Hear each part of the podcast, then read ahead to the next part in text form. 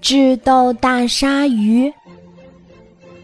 小丑鱼和小水母在海里边游边唱歌。小丑鱼说：“我们去哪儿玩呢？”珊瑚丛吧。小水母说：“那可是一个很好玩的地方。”他们游了不一会儿，就到了珊瑚丛。小丑鱼说：“来，我们玩捉迷藏。”你先藏吧。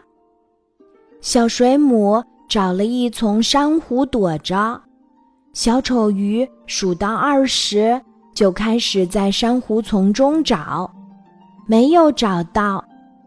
小丑鱼朝着天思考，可还没开始思考，就先看到了一个东西——大鲨鱼。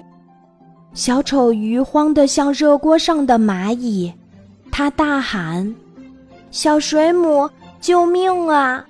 大鲨鱼想吃我！”小水母听见了，急忙说：“你到珊瑚丛东边去，我会对付它的。快点儿！”说时迟，那时快，小水母游到大鲨鱼面前，冲他说：“来呀！”来追我呀！我不怕你。大鲨鱼张大嘴巴追了过来，小水母灵敏地游到鲨鱼的背上，它居然唱起歌来。生气的大鲨鱼不一会儿就摔了下来。小丑鱼从珊瑚丛中出来，吃惊地说：“小水母。”你为什么唱首歌就能把它打败呀？小水母说：“因为我是香水母，我可是水母中最厉害的。当遇到敌人的时候，我就用秘密武器对付他们。刚才我唱歌，其实是分散他的注意力。我一边唱歌，一边用我触角上。”像匕首一样的针刺到他的身上，他现在晕过去了。我们快离开这里吧。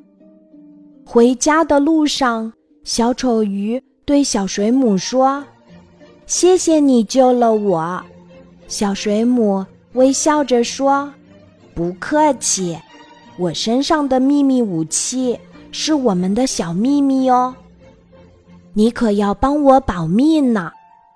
嗯，我记住啦。小丑鱼开心地说：“